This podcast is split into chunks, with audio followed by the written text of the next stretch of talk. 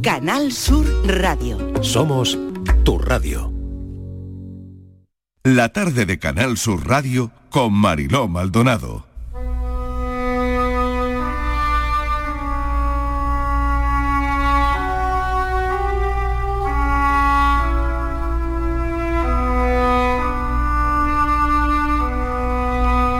La amistad es la gran palabra de la adolescencia. Encajar en un grupo resulta primordial para superar incertidumbres y miedos. Los otros, los iguales, son el espejo en el que mirarse y los referentes a imitar. La familia siempre estará ahí. Los amigos y amigas hay que ganárselos. La amistad se transforma en un vínculo sagrado que debe preservarse a toda costa, aunque en ocasiones los roces y malentendidos provocan fricciones que llevan a la percepción de que se abre un abismo. Ese abismo a menudo suele ser la mayor fuente de malestar de los adolescentes. Ese vínculo se construye sobre la convivencia y contiene un código que debe asumirse con todas las consecuencias. No se puede quedar mal con el amigo. Nunca debe faltarse a su confianza que tanto cuesta ganar y tan fácil resulta perder. La traición es el peor pecado imaginable y una línea imaginaria tan ancha que en cualquier momento se puede cruzar. Los amigos lo son todo, sin medida ni condición. Chivarse a un adulto de cualquier transgresión que se cometa puede ser el peor error imaginable. Por otro lado, la cosa se complica con el añadido del poder. En todo grupo suele haber liderazgos y subordinaciones, papeles que pueden oscilar, pero que siempre provocan inseguridad. Son iguales, sí, pero unos más que otros. Como en todo grupo se crean signos de pertenencia que se van desarrollando, motes, vestimenta, palabras de un vocabulario propio. Todos esos signos señalan que se está dentro y no fuera, que se cuenta con la protección y el abrigo de los demás. A esas personas las hemos elegido, les hemos otorgado valor en nuestra vida y necesitamos contar con su confianza y respeto. Crecen como nosotros y buscan su propio camino mientras tratamos de mantener la confianza, la lealtad, el amor, la generosidad, la incondicionalidad, la sinceridad y el compromiso. Son nuestro soporte en la aflicción y en la alegría, y de ellos demandamos reciprocidad y claridad en las intenciones, como ya decía Aristóteles en su tiempo.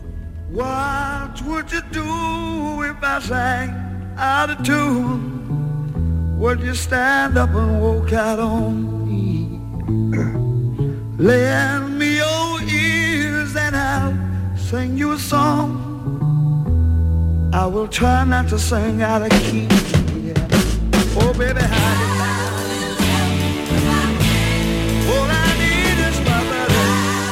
5 y 6 minutos de la tarde vamos a bucear hoy en la adolescencia, porque es imprevisible, porque eso genera miedo a los que tenemos que enfrentarnos o convivir con ella, y porque la adolescencia tiene muy mala prensa, muy, muy mala prensa. Por eso hemos querido hablar con Jordi Nomen, profesor y escritor que acaba de publicar Cómo hablar con un adolescente y que te escuche analiza todos los mitos que existen en torno a esta etapa vital de la vida y nos ha parecido interesantísimo que nos dé algunas claves. Él además es profesor de filosofía y ciencias sociales desde hace más de 30 años. Jordi, bienvenido, gracias por acompañarnos. Hola Mariló, ¿qué tal? Buenas tardes a ti y a todos los que nos están oyendo. Bueno, un placer tenerte hoy en el programa porque queríamos, como decía, bucear un poco en la adolescencia. Porque comentas en el libro que los adolescentes necesitan esa separación de los padres para crecer, pero la familia sigue siendo ese lugar seguro.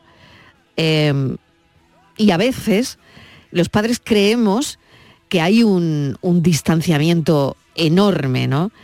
Y que nuestro hijo no tiene ningún interés en escuchar lo que le decimos, ¿no? Ni en responder lo que le preguntamos. Bueno, pues fíjate, yo creo que eh, lo miro desde otro punto de vista, ¿no? A los adultos, los adolescentes nos miran de reojo, pero que nos miren de reojo no quiere decir que no nos miren. ¿no? Es decir, por, por poner un símil fácil de comprender, cuando nosotros, eh, cuando eran pequeños eh, y estaban en el teatro, pues querían que sus padres y madres estuvieran en las primeras filas, ¿no? Allí Mm. animando, incluso so- chivándoles eh, el papel si no se lo sabían. Un adolescente no quiere que sus eh, adultos estén en las primeras filas. Pero ojo, cuando están debajo, cuando están detrás en el camerino, atisban a través de la cortina a ver si su padre o su madre han venido. Quieren que estén ahí en las últimas filas, discretamente, pero que estén ahí. Es decir, eh, es importante que estemos ahí todos los adultos que les rodeamos porque necesitan muchos referentes y muchos modelos, sobre todo de la madurez emocional. O sea, la madurez, yo como profe de filosofía, la madurez, diríamos, racional, esta la llevan bastante bien y toda familia que tenga un adolescente en casa sabrá que argumentando son unos linces, ¿no? Son capaces Sí, de argumentar lo sí. inargumentable. ¿vale? Pero la gestión emocional les cuesta muchísimo más. Cómo gestionar las emociones, cómo gestionar esa tristeza, esa rabia, esa auténtica montaña rusa de emociones que van y vienen en su interior. Es que son muchos cambios en poco tiempo y muy rápido.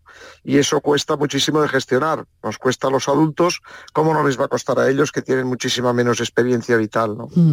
Hablaba hace poco con otro escritor que decía, bueno, la adolescencia, ¿no? Ese monstruo que parece que te devora eh, a tu hijo, que puede devorarlo y a ver cómo te lo devuelve luego, ¿no?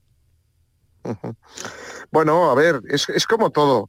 Yo creo que debemos hallar el punto medio, ¿no? Yo como soy profe de filosofía me voy siempre a los puntos medios, eh, como decía Aristóteles, ¿no? Hay que intentar, eh, por un lado, no, no, no sobreprotegerles, ¿vale? Porque esto no va a hacer que se desarrollen en plenitud, es decir, necesitan su espacio, pero por otro, por otro lado no hay que desprotegerles tampoco, ¿no? Y sí que es cierto que hay muchos riesgos y muchos peligros, que no es lo mismo el peligro que el riesgo, ¿no? Ahí está eh, la clave un poco de la situación, ¿no? Ellos entienden perfectamente los peligros, que son la teoría, ¿no? La posibilidad de tomar daño, pero luego los riesgos los ven lejanísimos. Y en cambio los adultos, en particular el padre y la madre que, que quieren mucho este, este hijo o hija, ven ese riesgo muchísimo más cerca. Y de ahí que no se entiendan, ellos dicen, bueno, esto no pasará y aparte yo controlo. Esas son las dos. No, no pasará, totalmente, yo controlo. totalmente. Y exactamente. Y el adulto lo que le dice es, va a pasar y tú no controlas nada. Con lo cual eh, esta- estamos en un diálogo de besugos. ¿vale? Que es, que es difícil de resolver, pero que hay que resolver, hay que ir a ese punto medio, ¿no?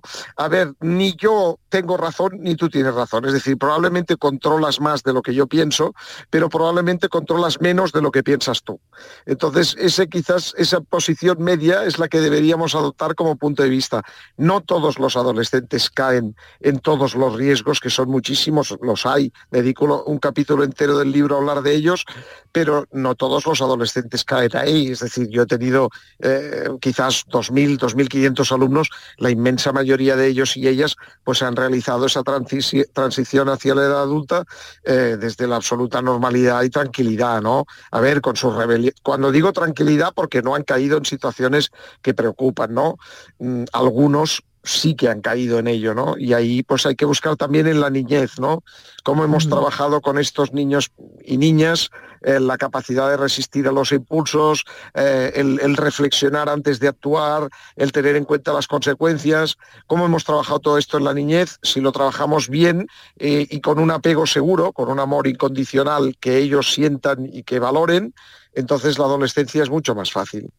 Qué Esa interesante es el libro, Jordi, sobre todo porque, bueno, he leído que, que cada año, como decías, ¿no? Como profesor de filosofía, claro, tienes a niños de tercero de la ESO con 15 años y les encargas un, un reto filosófico que consiste en hacer fotografías y reflexiones sobre esas fotos donde ellos expresen sus opiniones sobre ellos mismos y sobre el mundo.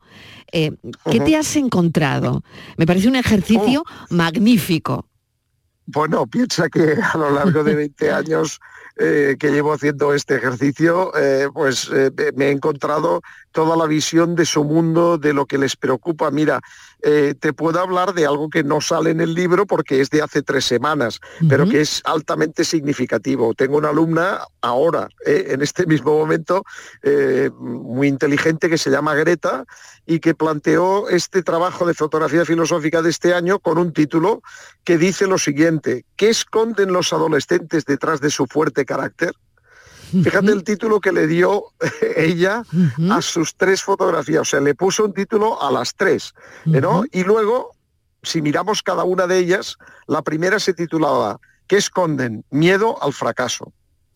La segunda se titulaba ¿Qué esconden? Inseguridad por no ser aceptado.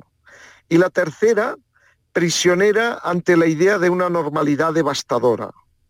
Alucinante. Fíjate tú, Ponle, buena nota, profesor, ponle buena nota, porque es alucinante. No, hombre, no, le, puse un excelente con laude. Esto claro, es, excelente la respuesta, ¿no? Claro, la respuesta es absolutamente excelente, ¿no? ¿Qué está detrás de la rebelión? La inseguridad, el miedo, ¿vale? El, no encajar, eh, eh, está todo esto, ¿no? Pero no pensemos que viven con miedo y con inseguridad, siempre no. Al otro lado está la alegría vital desbordante que transmiten y que yo como profesor, pues eh, la verdad es que la vivo con muchísima intensidad y con, y con una gran alegría, ¿no? Porque te la transmiten a ti, es decir, esa juventud que todo lo puede. Piensa que ellos son inmortales, lo podemos mm. decir así. Totalmente. Lo son, lo sienten. Lo son, lo sienten, exacto, exacto. Lo sienten así, lo sienten así. Entonces es una, es una energía tan desbordante que, que, que a las malas pues puede ir muy mal, pero a las buenas es una maravilla. Los mitos sobre la adolescencia, me interesa mucho eso que escribes, ¿no? Porque además vas a Sócrates y voy a leer lo que citas. La juventud de hoy ama el lujo, es maleducada, desprecia la autoridad, no respeta a sus mayores, chismea mientras debería trabajar. Los jóvenes ya no se ponen de pie cuando los mayores entran al cuarto, contradicen a sus padres, fanfarronean en la sociedad, devoran en la mesa los postres, cruzan las piernas y tiranizan a sus maestros. Esto es de Sócrates. Esto no lo está diciendo nadie hoy. Esto es de Sócrates. y, claro, como, claro, como vemos, y que me gusta mucho que lo, incluyas en el libro, ¿no? Como vemos, mm. esa imagen negativa de la adolescencia y de la juventud está desde entonces. Claro.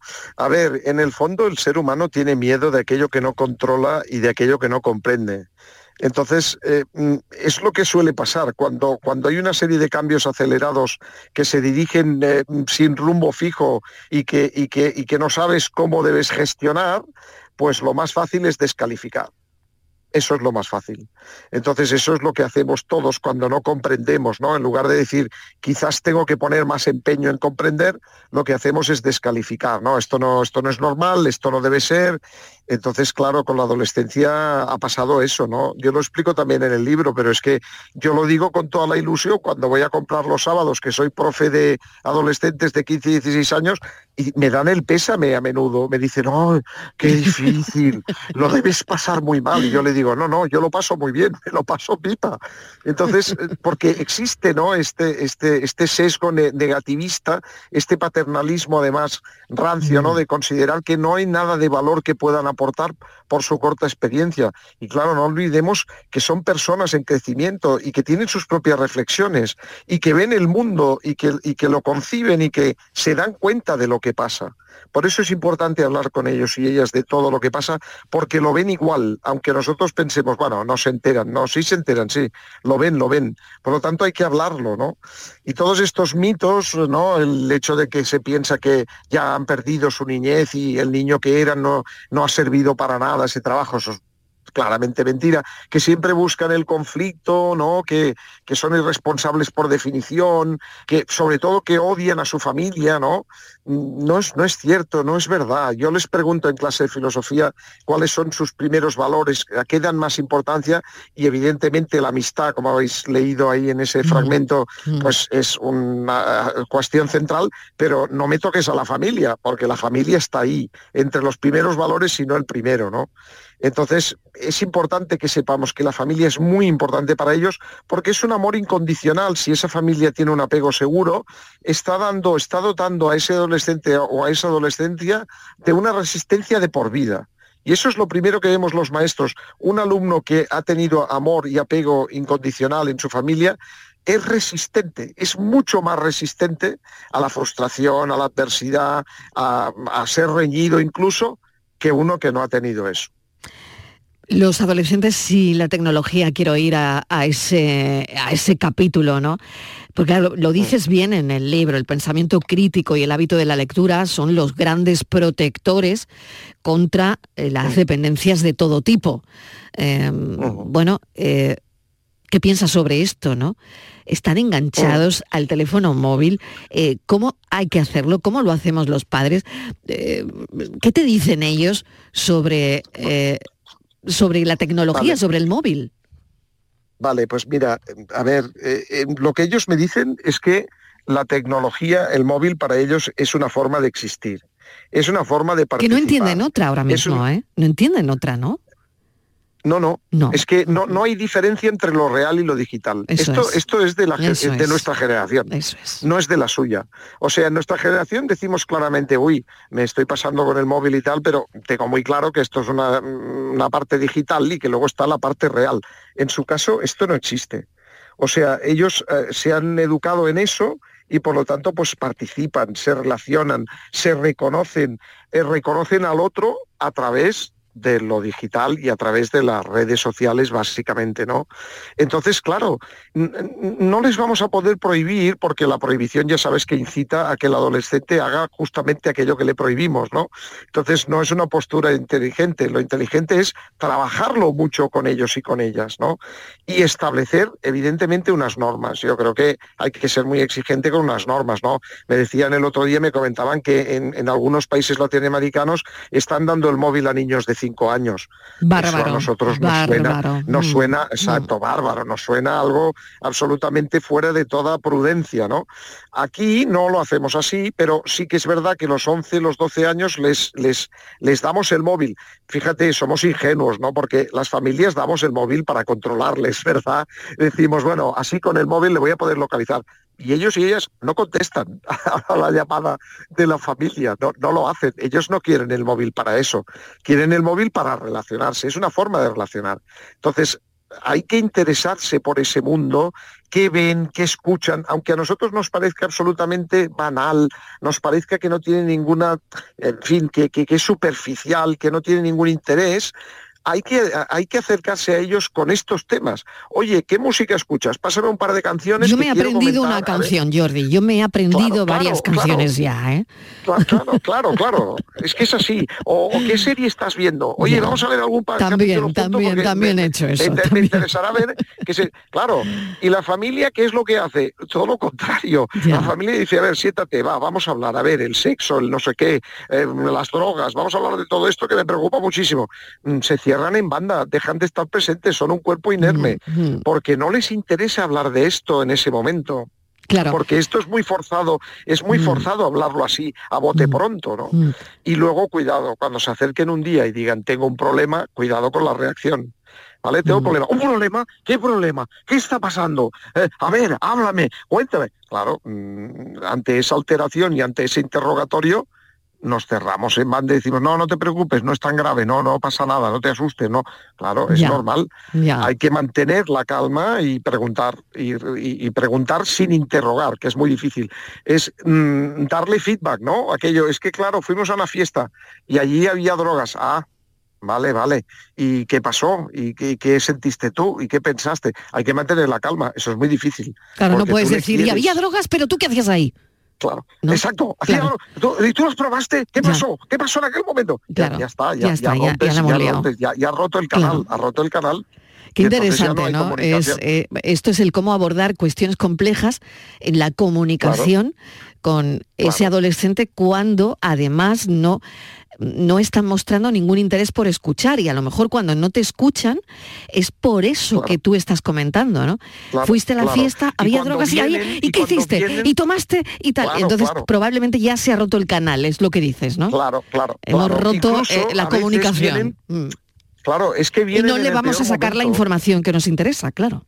No, no, ni te la van a dar tampoco. O sea, solo te la pueden dar cuando, cuando realmente comprueban que ese canal de confianza y que no te hacen sufrir también, porque aquí hay otro aspecto. Ellos piensan, ellos te quieren también. Mm. Y piensan que como madre o padre vas a sufrir según que te cuenten. Entonces más vale no contarlo, si es que realmente no es un problema muy grave, ¿no?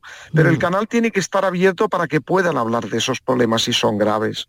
Tiene que Mm. estar abierto y que cuando vengan, escucharles con muchísima atención y entonces dar la opinión sintéticamente, porque también es verdad que ellos, los grandes discursos, oye, la retórica no es su fuerte en los adolescentes de esta edad ahora.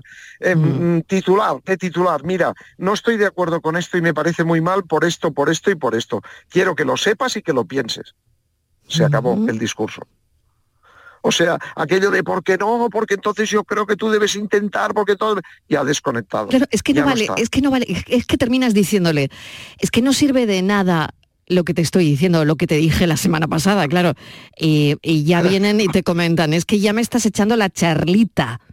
Exacto, me estás ¿No? dando la chapa que dicen ellos, Exactamente, claro. y la charlita, Eso ¿no? sí. Claro, fíjate. Y entonces eso, Eso es, quería preguntarte precisamente por eso, ¿no? Eh, juega un papel fundamental el tiempo de atención, el tiempo de atención muy corto, porque, bueno, y lo veréis en, en clase, eh, con toda la tecnología, con los vídeos que ven, que son mensajes clave, cortos, claros. Mm. eh, Mm. no sé si nosotros nuestra comunicación como padres ha de ser igual. Y, no- y no sé, Claro. eh, no sé cómo te planteas tú una clase de filosofía cuando eh, No, pues los niños que se sientan eh, a oír tu clase, eh, adolescentes, son niños que están acostumbrados a estos mensajes cortos, claros, casi publicitarios, ¿no? De un minuto o menos. claro, claro. Es que piensa que nosotros las clases de filosofía no, no, no hablo yo, hablan ellos. ¿Vale? Esa es la cuestión. Entonces, yo les planteo una situación. Por ejemplo, les digo que un amigo o una amiga eh, pues eh, estaba teniendo un poco mayor que ellos, para que no se asusten, estaba teniendo una relación sexual y se le ha reventado el preservativo.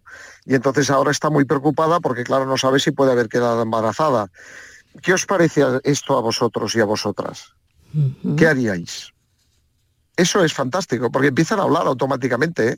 Ahí empiezan a hablar. Y claro, con esto, eh, en ese hablar, ahí sí podemos intervenir con preguntas. Ah, ¿y vosotros creéis que si vais a un centro de salud y pedís un preservativo os lo darán? ¿Lo sabéis? Haces esa pregunta, ¿no? O dices, oye, ¿y vosotros creéis que una persona de 16 años está preparada para ser padre y madre? ¿Cómo creéis que debe ser un padre o una madre? ¿Cómo, mm, ¿Qué características debe tener? Y lo dejas ahí y ellos te van diciendo, te van contando. Eso es muy bueno porque ahí están informándose por cuestiones sexoafectivas fuera del porno. Si eso no existe entre los adultos que les rodean, el único método que les queda para saber algo de sexo y además mal es el porno. Y a eso van, porque está un clic. O sea, el porno está un clic. Aparece a los 11 años, ¿eh? cuando miran no sé qué otra cosa, les salta y ahí está. Qué interesante, la verdad es que recomiendo tu libro altamente, cómo hablar con un adolescente y que te escuche, y que te escuche. Em, no quiero dejar pasar el bullying, porque creo que es muy importante, eh, el acoso. Em, ¿Cómo abordas esto? Vale, pues mira, fíjate, lo primero, en el acoso hay, hay muchos elementos, ¿no? De entrada, lo primero es que el acoso tiene muchas personas alrededor, ¿verdad? Tenemos la persona agresora, eh, que por perfil suele ser chico, ¿vale? Más, pero también hay agresoras chicas, ¿eh? Eh, entonces, mm, tenemos eh, el agresor, tenemos la víctima, ¿vale? Y tenemos las personas que están alrededor. Y para, para poder actuar sobre el acoso hay que actuar sobre todos ellos no solo sobre la víctima ni solo sobre el agresor, también sobre los indiferentes, porque el acoso requiere de un público.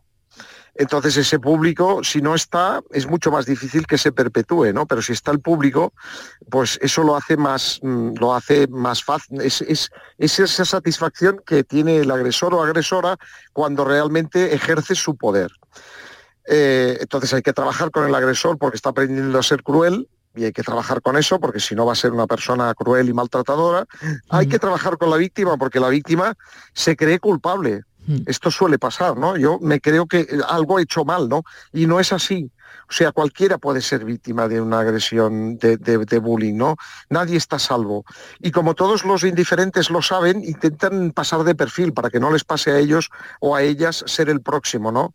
Entonces es muy complejo y además porque tiene lugar, fíjate, la agresión, siempre en lugares donde no hay adultos. Es muy sutil, o sea, no, no tiene, en, una clase no se va a producir una agresión porque ahí rápidamente se actúa, el protocolo escolar se activa rápidamente. Pero ¿qué pasa en el patio? ¿Qué pasa en un lavabo? ¿Qué pasa en, el, en el, pasillo de la escuela? ¿Qué pasa em, cuando salen luego a la calle? Ah, esos son espacios en los que los adultos no están. Y por lo tanto lo que sí que hay que tener es muy claro el, el radar de los cambios que digo yo. ¿Vale? O sea, cuando eran pequeños, los niños, lo que hay que tener es el ojo que todo lo ve. Yo lo resumo así. Mm. El ojo que todo lo ve. Hay que estar a todo porque un niño enseguida pues, pues eh, se puede hacer daño o puede hacer daño a otro. Pero un adolescente, ese ojo se debe retirar algo, pero cuidado, tiene que ser un radar el radar de los cambios. Si tú ves que tu hijo o tu hija van tristes a la escuela, eh, se sienten cada vez más inseguros, su personalidad ha sufrido, su personalidad adolescente, eh, no respecto a cuando eran niños, ha sufrido un cambio, una mutación bastante considerable. Eh, en alguna ocasión le has oído llorar si se van concatenando y se van sumando toda una serie de cambios, atención, porque ahí sí que hay un problema. Ahí sí no es lo mismo que un día lloró porque tenía un mal día. Bueno, eso es un día. Pero si se van concatenando una serie de cambios, entonces hay que tener un radar y saber decir, ahí tenemos un problema.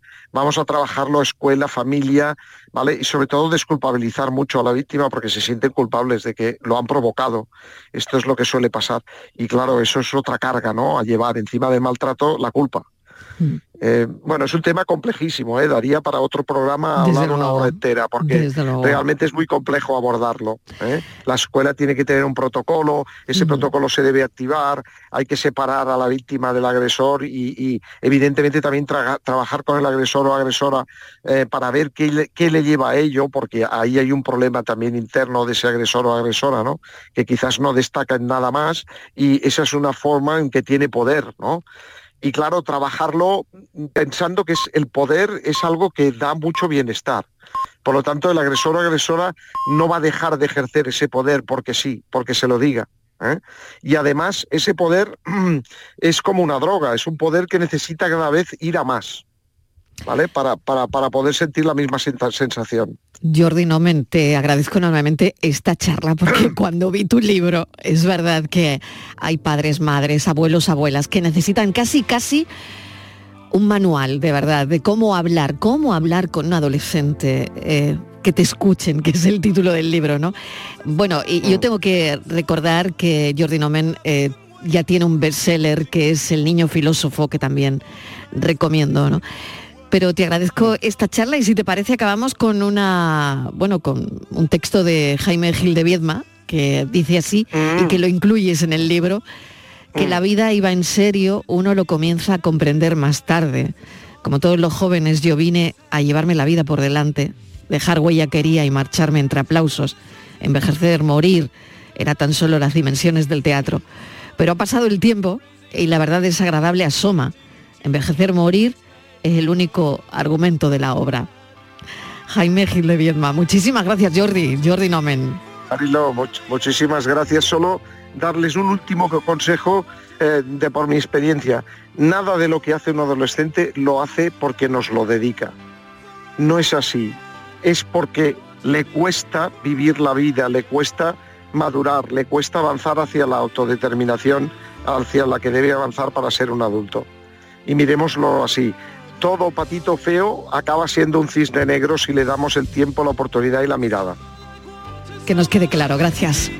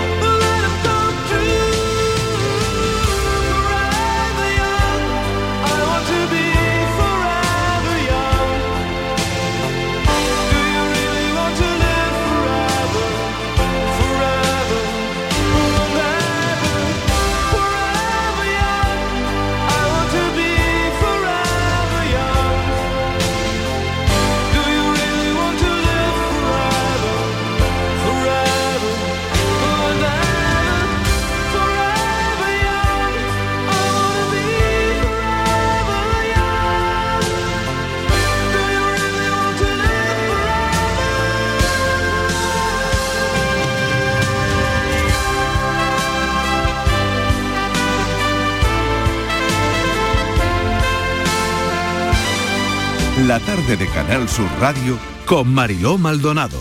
También en nuestra app y en canalsur.es. Canal Sur Radio.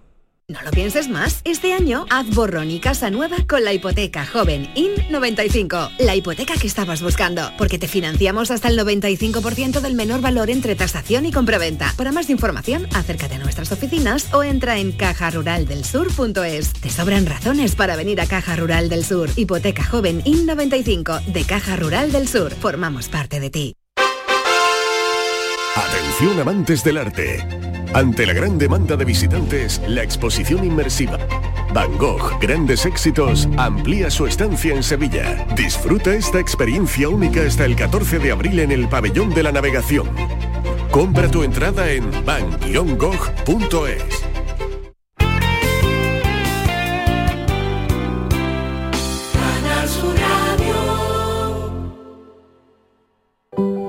Los andaluces somos líderes en poner el alma en todo, en sacar una sonrisa, en dar siempre la bienvenida.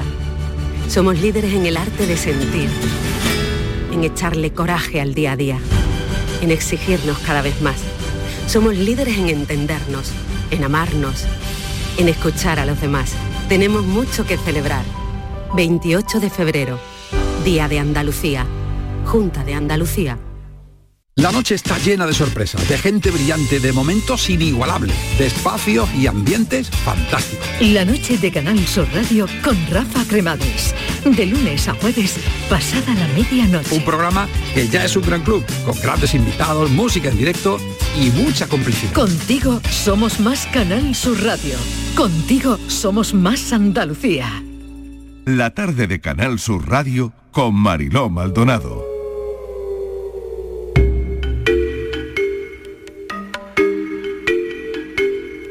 Las 6 menos 25 de la tarde pensando y trabajando también en este día de Andalucía por los andaluces y sus familias cuando se trata de desapariciones. Patricia Torres, bienvenida. Gracias Marilo. por acompañarnos. Feliz día de Andalucía. Igualmente, igualmente Marilo. Bueno, desaparecido un hombre de 53 años en Vélez, Málaga, mientras practicaba paddle surf. Acabamos eh, de conocer, Mariló, que hacia el mediodía los efectivos, concretamente Salvamento Marítimo, ha localizado el cuerpo sin vida de este hombre a unas 5 millas, unos 8 kilómetros de la caleta de Vélez. El hermano del desaparecido eh, ha confirmado a los compañeros de Diario Sur que el cuerpo sin vida hallado en la costa de Vélez, Málaga, es el de su hermano, Nicolás Notario, un hombre de 53 años que se encontraba en paradero desconocido desde ayer por la tarde, eh, sobre las 5, cuando salió para practicar del Surf en, esa zona de, de, Benajarafe, en Vélez Málaga, sobre las cinco y media su mujer, como vio que no volvía y al ver que no llevaba el teléfono móvil, alertó al servicio de emergencias 112 Andalucía que activó a salvamento marítimo. Se puso entonces en marcha un gran despliegue, un dispositivo de búsqueda con equipo de las provincias de Cádiz y Almería que estuvieron rastreando esa zona con dos embarcaciones y un helicóptero. Los efectivos suspendieron la búsqueda sobre las 8 de la tarde del día de ayer por la falta de visibilidad y hoy de nuevo se reanudó esas labores de rastreo desde las 8 de la mañana eh, para continuar con esa eh, búsqueda. Esta situación, este caso, Mariló, eh, se parece mucho eh, a un caso que abordamos hace un uh -huh. par de meses, en Mm, agosto Lo estaba de- pensando, del, Patricia. del pasado año. sí. eh, dos jóvenes también desaparecieron en Málaga cuando practicaban también padel surf, en este caso dos argentinos que salieron desde la playa de la Misericordia en la capital de la Costa del Sol, Manuel Soria y Maximiliano Ludovic. En este caso eh, se encontró, la tabla fue localizada, pero los chicos nunca aparecieron. Eh, la familia de, de Nicolás, el notario, de este hombre que llevaba desaparecido desde ayer, está a la espera de que se le practique la autopsia para determinar las causas eh, de su muerte. Mandamos un abrazo y pues, mucha fuerza a la familia de, de Nicolás, a su mujer Laura y a sus dos hijos de 12 y 9 años. Desde luego todo nuestro pesar y, y desde luego un abrazo fortísimo para esa familia. Otra búsqueda. Eh, Buscan a Carlos, un hombre de 30 años, desaparecido hace tres días en Ronda, eh, aquí en Málaga. Sí, Carlos mide en torno a 1,65, es de complexión delgada, con pelo castaño y ojos del mismo color y puede utilizar gafas graduadas. Iba vestido de oscuro y llevaba eh, un violín con una funda blanca. La familia de este joven violinista ha hecho un llamamiento a la colaboración ciudadana para encontrarlo. La última pista señala que hizo autostop junto a la zona en la que se ubica el Hotel Don Benito en la carretera que conduce hasta Sevilla mediante la A374 entre la ciudad del Tajo y Algodonales. Otra información lo sitúa Mariló en Huelva. Por eso este equipo ha querido contactar con la familia, en este caso con Alejandro, hermano del desaparecido, para que nos cuente si hay alguna novedad en la desaparición de Carlos. Vamos a saludarlo ahora mismo. Alejandro, bienvenido. Gracias por acompañarnos. Hola, buenas tardes, ¿qué tal? ¿Qué novedades tenéis, Alejandro? Pues sí, teníamos algunas pistas nuevas. Había algunas personas que sí por la zona de Huelva, parece ser que la habían visto a eso de las 2 de la tarde aproximadamente, en la población o una rotonda cercana al Jaraque. Y bueno, a partir de ahí le perdemos la pista de nuevo, no sabemos nada de él, no sabemos si sigue en, eh, en España o si ahora está en Portugal o está en Huelva o no sabemos, no sabemos nada ahora mismo. Cuéntanos un poco sobre Carlos, él es violinista profesional, pero llevaba algún tiempo sin tocar, ¿no? Sí, bueno, él comenzó ya con algunos problemas eh, psiquiátricos y eso le mermaron ya su actividad, ¿no? Ya no comenzó su actividad profesional como tal. Y a raíz de todo esto, pues él vivía con mis padres, con cierta tranquilidad, eh, pero bueno, con el tiempo pues parece que ha ido un poquito empeorando y, y ya alguna vez había comentado que bueno, que podía haber posibilidad de que se fuera, pero bueno, eh, siempre estaba tranquilo en casa y no, y no había ningún problema pero bueno, esta vez parece que ha cumplido la amenaza y el domingo 25 pues salió por la mañana. Mm, Mis padres no se dieron cuenta porque él pasa muchas horas en el cuarto y ya por la tarde cuando eh, se acercaron a, a ver si estaba, porque hacía muchas horas que no lo veían, pues no estaba. Y vamos, lo que pasa es que no se ha llevado el móvil, prácticamente no lleva ropa, no lleva comida y dinero tampoco, vamos, lo que lleva es la mochila y, y lo más característico, ¿no? que es característico que es la funda del violín blanca. Su funda, pero no lleva el violín Así o el que- violín también. Sí, sí. El, el violín sí, con la funda. lleva, sí, vale, sí, él lleva su vamos, violín. lo que se ve en la funda. Sí, lleva el- su violín con la funda, eh, pero poco más, poco más que el violín, ¿no? Poco más, poco más, poco más, sí. Patricia. Lo opuesto. Sí, ¿hay alguna cámara de, de seguridad, eh, Alejandro, que capte una imagen de, de tu hermano? Sí, lo hemos visto en la carretera de circunvalación de Ronda, mm, pues tomando la dirección hacia la, la venta esa que habéis comentado, que donde después se le vio haciendo todo esto, pero vámonos, ya no lo... Ya lo que tenemos son llamadas de personas que, que se han comentado que lo han visto en algún sitio concreto, pero, pero no tenemos ninguna imagen más de él. Y en esa imagen aparece solo, no aparece acompañado. Solo, solo.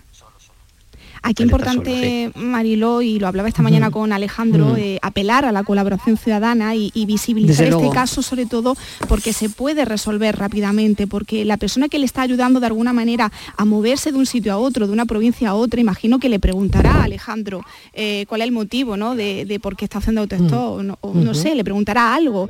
Y, y claro, a lo claro, mejor es muy importante ahora mismo estas horas y la colaboración Claro. ciudadana, tal y como estás comentando, Patricia, muy importante.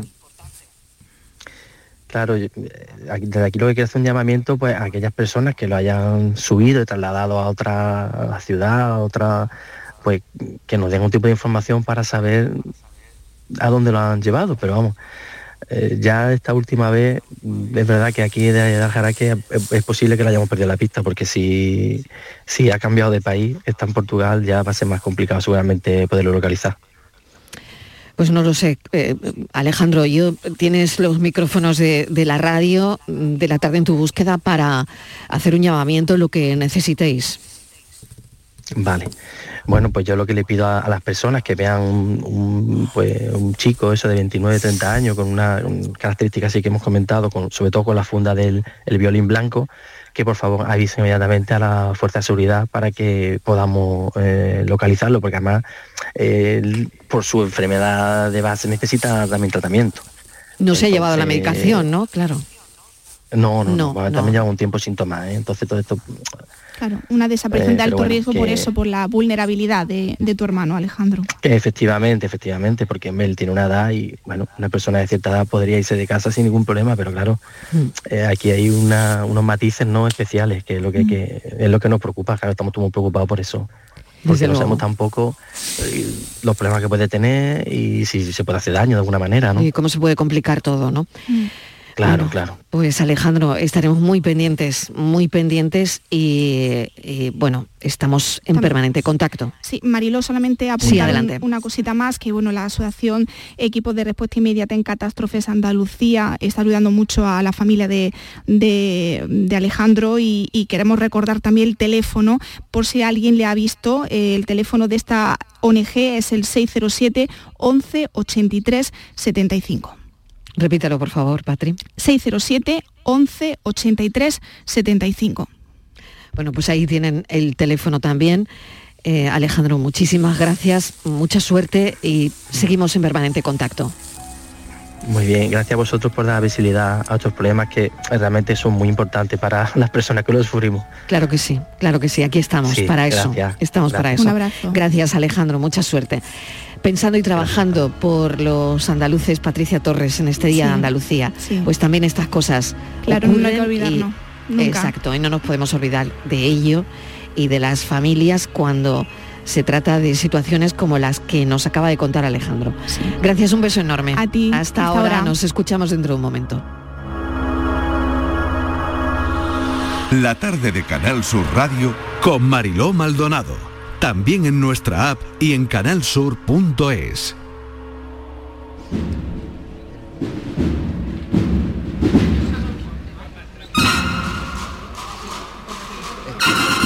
Andalucía te rompe.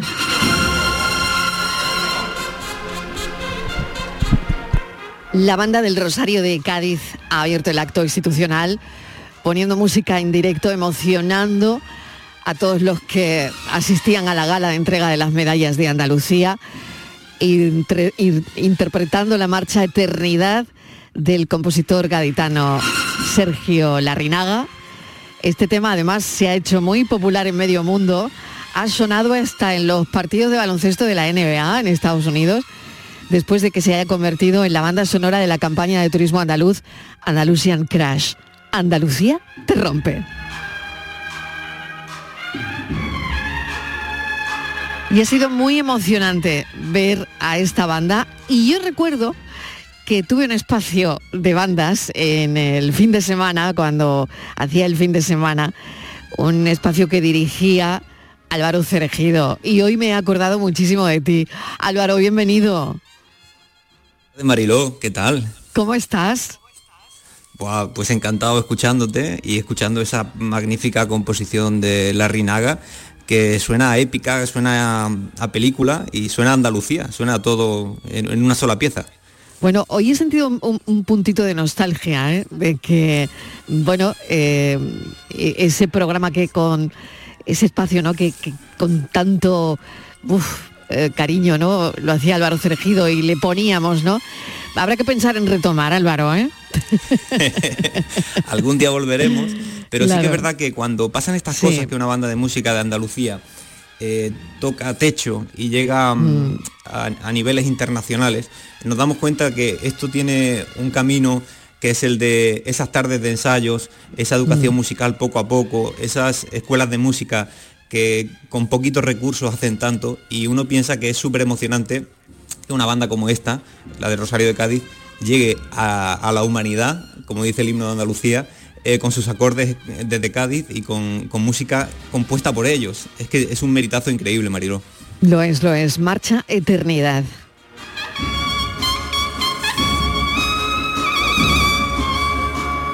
Bueno, tenemos a Sergio Figueroa, director de la banda de cornetas y tambores de Nuestra Señora del Rosario Coronada de Cádiz. Sergio, enhorabuena. Hola, buenas tardes. Oye, estarás pletórico. Esto ha salido, ha salido, bueno, espectacular y el vello de punta y la gente en pie, ¿no?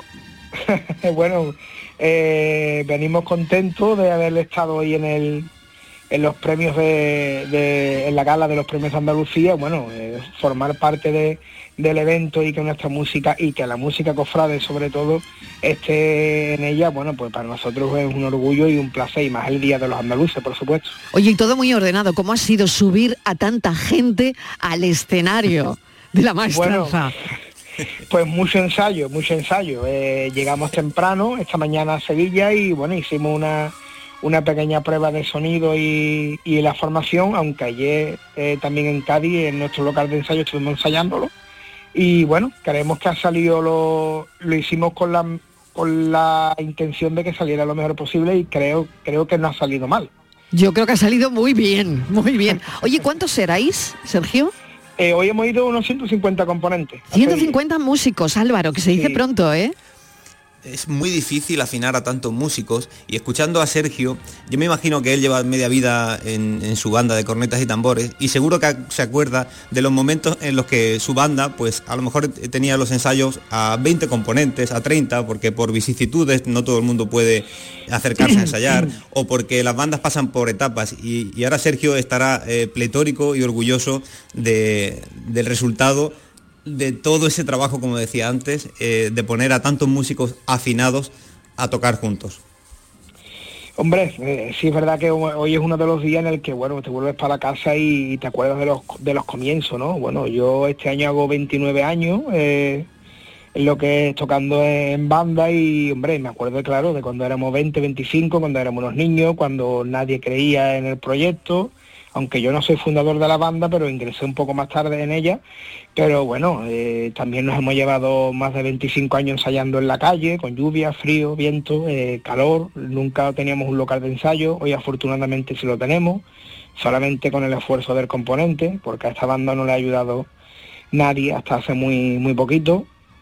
Eh, tuvimos vicisitudes al principio porque bueno, pertenecíamos a una hermandad, luego nos tuvimos, nos tuvimos que ir fuimos independientes hasta el día de hoy, bueno, pues hoy es verdad que, claro, te acuerdas de todas esas cosas, pero bueno, yo no, a mí no me gusta mirar tampoco el pasado, me gusta vivir el presente y, con ambición a todo lo que a todo lo que pueda llegar, por supuesto con el con el mayor patrimonio que tiene nuestra banda, que es el esfuerzo del componente, por supuesto. Bandas que, que, bueno, y en este caso esta banda que va por toda Andalucía, en momentos clave y en momentos puntuales, ¿no? E importantes para esta tierra, Sergio.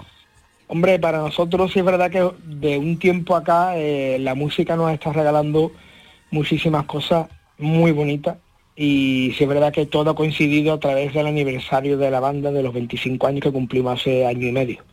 Y sí es verdad que todo está llegando ahora, ¿no? Bueno, pues bienvenido sea y por supuesto que lucharemos hasta donde tengamos que, que luchar para llevar la banda a lo más alto y por supuesto en nombre de Cádiz. Eso está clarísimo. Bueno, eso es importante, ¿no? Eh, Álvaro, no sé si hay alguna pregunta sobre la marcha Eternidad, que, eh, madre mía, si está dando vueltas por el mundo esta marcha, Álvaro, ¿eh? Sí, la, marcha Eternidad tiene algo fundamental y es un inicio que el que lo escucha ya dice, ¿qué ha pasado aquí? Eh, es un inicio diferente. Claro, nadie se puede quedar igual cuando empieza a sonar Eternidad, porque es como, como un rayo que te golpea, ¿verdad, Sergio? Hombre, esta marcha sí es verdad que, claro, en los momentos en los que se, en lo que se, en cuando se montó, porque esta marcha curiosamente tiene ya 14 años, ¿eh? esta marcha no es, de ahora, esta marcha tiene 14 años, se grabó en el cuarto trabajo discográfico de la banda en el año 2013 y, bueno, mm, sí es verdad que ahora es cuando, cuando más está sonando, de unos años acá, Sí es verdad que es una marcha que, bueno, a los comienzos y al principio de cuando se montó y se estrenó y se tocaba, bueno, pues que era, eh, está claro que es una marcha rompedora, transgresora, y claro, eh, le deja a uno un poco como que, ¿vale? Música cofrade, no es música cofrade, algunos dicen que sí, otros dicen que no, pero cuando está solicitada y cuando el público dice que le transmite, yo siempre pienso que una marcha si no transmite chungo o raro y esta marcha en concreto, bueno, pues para la gente transmite y allá donde vamos la solicitan. Entonces, bueno, Bueno, cuando eh, se está recogiendo el fruto. ¿no? Totalmente, se está recogiendo todo el fruto, ¿no? Y también la, la campaña de turismo andaluz seguro que ha dado, Andalusian Crash, también seguro que ha dado ahí un, un- un empujón que la ha, desde mi punto de vista, no sé Álvaro eh, y Sergio, ¿qué pensáis? Si eh, se ha internacionalizado y, y esto está muy bien. Yo, yo creo que más de un americano eh, y más de un alemán le ha llegado la campaña y ha buscado en Google eh, qué es esto, esta música, cuál es. Y seguro que ha dado exacto. con eternidad y, y está descubriendo un mundo nuevo, que es el, el mundo de las bandas de cornetas y tambores andaluzas, que es un producto eh, de Andalucía, nacido aquí, surgido aquí, como los repertorios del Rosario de Cádiz, que son propios y es el sello de Andalucía y son las bandas de música, Marilo, lo hemos dicho siempre, son la bandera cultural más importante de Andalucía para el mundo. Sergio. Sí, es muy curioso lo que estáis comentando porque sí también me gustaría indicar que es que la música cofrade de unos años acá está alcanzando unos parámetros que antes no imaginábamos que estaría, porque bueno, nuestra música, aparte de formar parte, esta marcha en concreto, forma parte de la campaña de Turismo Andalucía, hay otras marchas nuestras que también se están utilizando para series de televisión, por ejemplo. Entonces, claro, uno se queda como pensando que, bueno, lo ¿Qué que está pasando, no? ¿Qué Claro. Está pasando porque Claro, claro. cofrade está Claro. llegando a otros ámbitos, otros parámetros musicales en otros ámbitos de la vida. Entonces, bueno, pues bienvenido sea y bueno, eh, el llevar la música cofrade a lo más alto es bueno, es, es la intención de cualquier banda, supongo yo, ¿no? Claro, Álvaro, cuando, cuando igual. hacíamos el, el espacio en el fin de semana, eh, tampoco pensábamos que esto llegaría eh, tan alto, ¿no? Eh, es verdad que eh, tiene futuro y sobre todo lo que decía, ¿no? La cantidad de músicos que se forman ahí, de grandes músicos que se forman en, en la banda de su pueblo. Claro, y ojo al efecto llamada de, de este tipo de boom, como el de la banda de Claro, de claro, Cádiz, que eso es interesante más también, niños ¿no? quieren tocar. Exacto, eh, era justo la Más pregunta de niñas y ahora. más niños. Claro, claro. Y esto lo para, esto es como una bola de nieve gigante de la música y bendita bola de nieve, Mariló.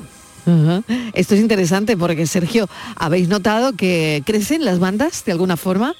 Sí, hombre, claro, nuestra banda, nuestra banda también ha crecido en, en lo- en los años, en el año 2000, 2002, 2001, cuando yo ingresé en ella éramos 50 y tantos componentes. Hoy en día pues somos casi el doble. La banda está ahora mismo en unos 7- 170, 175 componentes. Eh, la banda ya está abierta a la provincia de Cádiz, incluso gente de la compañeros de la provincia de Sevilla, Sevilla Capital, que también están tocando nuestra banda. Entonces, bueno, claro, la banda está creciendo y va todo de la mano, lo que te decía, eh, la música de la banda alcanza otros parámetros, pero siempre está clarísimo que nosotros nos preparamos, nos preparamos para la música cofrade en nuestra Semana Santa, o sea, para acompañar a las hermandades. Nosotros Mm. no tenemos otro otro otro objetivo en ese aspecto, ¿sabes? Mm. Oye, y a la vuelta de la esquina ya, ¿eh? Bueno, estamos a 20 días caso que ya Vamos, estamos ya a 20 cardíacos y días, que se dice pronto, ¿eh? Ya llega un momento en que todo lo vemos mal y todo lo queremos Todo suena raro, ¿no? Que ya todo suena raro. Exacto, exacto, exacto. Ya lo que queda es, los poquitos días que quedan es para ir ultimando y que- con, con alegría, porque bueno, la cuaresma siempre yo Claro. la he la he visto como un tiempo de alegría en el aspecto nuestro que bueno, que ya está el trabajo hecho, que lo que hay que disfrutar de los días de la cuaresma y preparar lo mejor posible la Semana Santa. Muy bien. Álvaro, yo no sé si tú saldrás en tu banda, ¿cómo, cómo lo llevas eso? Que hace tiempo que no sé si, si estás, lejos, eh, pero sí, yo, yo Claro. tengo en mi corazoncito, tengo... Tu corazón está ahí, ¿no? Que son la banda... Yo tengo la banda Santa Cecilia de Sorbas, eh, es. la banda de mi pueblo, Carboneras, y el Carmen de Salteras de Sevilla. Y- Bueno, casi nada. y bueno, y ahora eh, Casi se, nada, se- ¿eh? se está metiendo nada, en mi nada. corazoncito también el Rosario de Cádiz, porque es un Claro. bandón, claro que sí. Claro, claro que sí. Bueno, pues eh, os agradezco enormemente, Álvaro Cergido, mil gracias por, por, bueno, por estar, porque me he acordado mucho de ti y de nuestro espacio de las bandas y que ya te digo que, bueno, que habrá que retomar, ¿eh? Que habrá que retomar, habrá que pensarlo porque esto está, Sí. vamos, en pleno apogeo de nuevo. Volveremos a escucharnos, claro que sí. Quiero mandar un saludo a Sergio, por supuesto, del Rosario de Cádiz, y por Igualmente. supuesto a Estíbaliz, a Patricia, a vuestro equipo técnico y a ti, Mariló. Os quiero mucho a todos. Bueno, muchísimas gracias, Cergido, siempre ahí cuando lo llamamos, siempre. Un Siempre. beso enorme, cuídate mucho. Y Sergio. Figueroa, enhorabuena. Yo creo que, gracias. que vaya, pruebas más que superada, ¿eh? porque ha sido magnífico eh, la que habéis liado en el Teatro de la Maestranza hoy, en ese acto institucional de entrega de medallas. interpretando pues eternidad, madre mía. Sergio, gracias, un beso enorme. Muchísimas gracias. Buenas Y tardes. enhorabuena para todos los componentes de la banda, para todos Lo los que se han subido ahí. Claro que sí. Sergio Figueroa, director de la banda de cornetas y tambores de Nuestra Señora del Rosario Coronada de Cádiz, que han abierto hoy también de una forma espectacular ese acto institucional de entrega de medallas en el Teatro de la Maestranza de Sevilla. Bueno, pues hemos llegado casi a las 6 de la tarde y esto continúa ahora con el espacio por tu salud.